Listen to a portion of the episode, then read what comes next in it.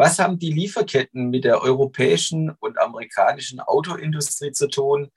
Bekommen wir aufgrund der Lieferkettenproblematik eine Rezession in Europa? Das kläre ich heute mit Thomas Kitzel. Er ist Chefvolkswirt von der VP Bank in Liechtenstein.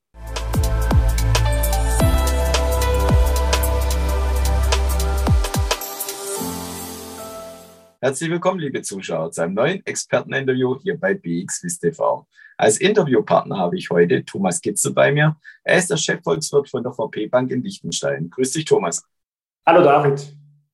Ja, Thomas, wenn du zu Gast bist, schauen wir uns die volkswirtschaftlichen Themen etwas genauer an.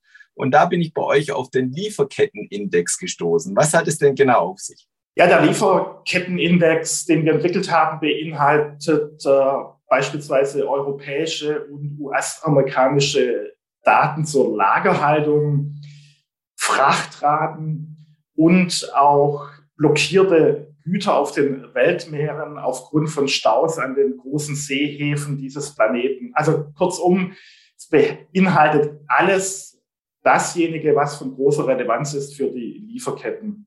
Und wir haben es schon gesehen während der Corona-Krise, dass wir beeinflusst werden, wenn es in den Lieferketten nicht funktioniert.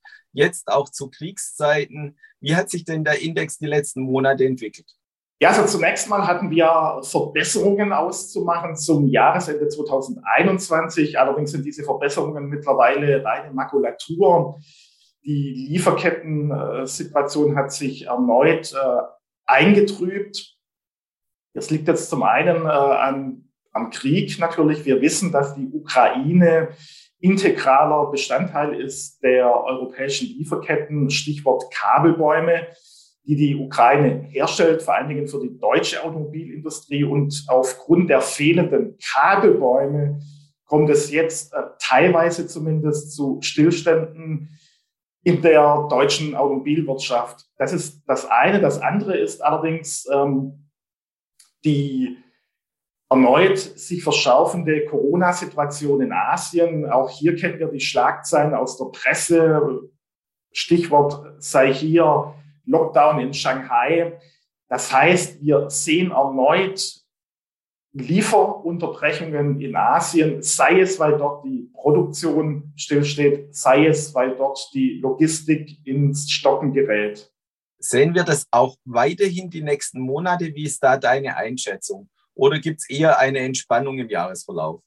Naja, ich würde mal sagen, ähm, vorerst gibt es vermutlich keine Entspannung. Liegt zum einen natürlich an dem leider fortwährenden Krieg in der Ukraine, aber wir sehen auch, die Lockdowns in China werden fortgesetzt. Und damit ähm, haben wir weiterhin dunkle Wolken über dem Konjunkturhimmel.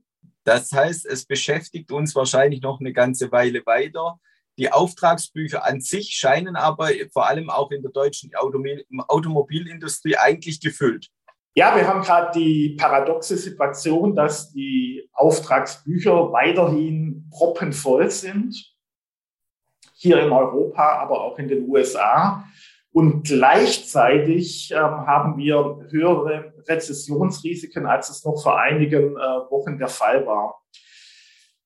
Und die Rezessionsrisiken in der Eurozone insbesondere sind mittlerweile, würde ich mal sagen, sehr hoch.